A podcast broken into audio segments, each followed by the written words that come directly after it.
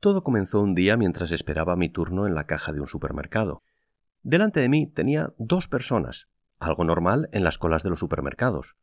La primera de ellas, la que estaba justo al lado de la caja, era una señora de edad avanzada, digamos más de 60 años. Ella va a ser nuestra actriz secundaria en esta película. A su ritmo, esta mujer iba poniendo sobre la cinta los productos que acababa de coger de las diferentes estanterías del establecimiento. En el papel de actor protagonista, un chico joven bien parecido, que esperaba pacientemente detrás de la señora con su cesta llena de comida sana.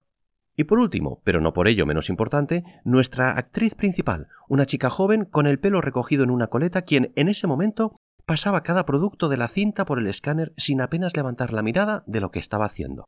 Tras pasar el último código de barras por el láser, pulsar la tecla intro y lanzar al aire un son 25,30. Elevó la mirada para ver quién era el siguiente cliente. A partir de este instante, las cosas sucedieron en menos que canta un gallo. Y como los gallos están un poco despistados con todo esto de la pandemia, es posible que la acción tuviera lugar en menos de una fracción de segundo, así que estate atento, no vaya a ser que tú también te la pierdas. No, no te has equivocado. Estás escuchando... Soltero y sin compromiso. Nos habíamos quedado en el momento en el que la joven cajera levantaba la mirada para ver quién era el siguiente cliente, y al ver que el siguiente cliente era un apuesto galán, no, no, a mí todavía no me había visto, eso es otra historia.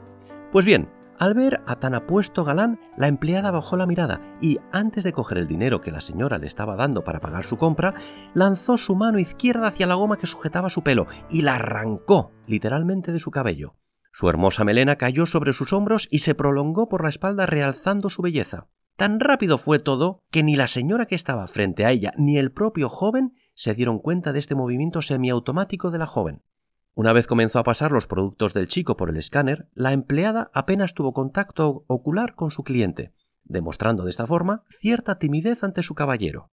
Solo cuando le entregó el recibo con las vueltas levantó ella la vista para mirarle a los ojos, cuando él la miró de vuelta, ella retiró la mirada de nuevo hacia la caja, como si algo se le hubiera perdido en ella.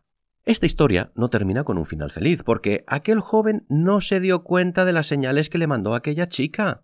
En otras ocasiones, sin embargo, la cosa sale algo mejor.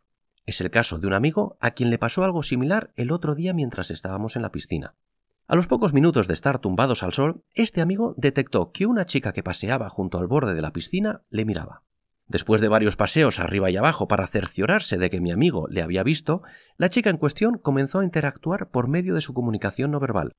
Primero, una sutil sonrisa, luego un guiño, más tarde le sacó la lengua, así como otro tipo de acciones que mostraban su interés por mi amigo. Después de un tiempo comunicándose en la lejanía, ella y su amiga se acercaron y pusieron sus toallas cerca de las nuestras. Al final de la tarde, la interesada le dio un trozo de papel a mi amigo en el que le indicaba claramente su dirección de correo electrónico y su número de móvil para que le llamara y pudieran quedar otro día.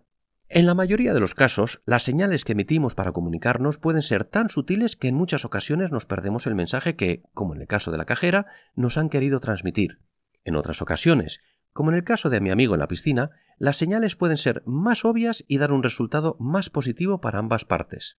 En cualquier caso, es importante estar atento a las señales que nos envían las personas cuando nos acercamos a ellas, tanto para saber si tenemos las puertas abiertas para acercarnos, como para saber que si nos acercamos nos vamos a estrellar contra un muro de piedra, como ya hemos visto en otro episodio.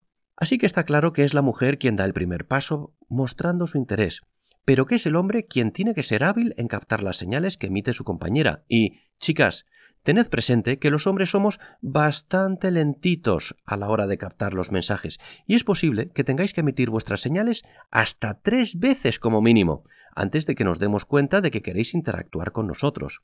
Eso claro, si antes no habéis perdido la paciencia y nos habéis agarrado del cuello y arrastrado fuera del pub, como le ocurrió a otro amigo en cierta ocasión.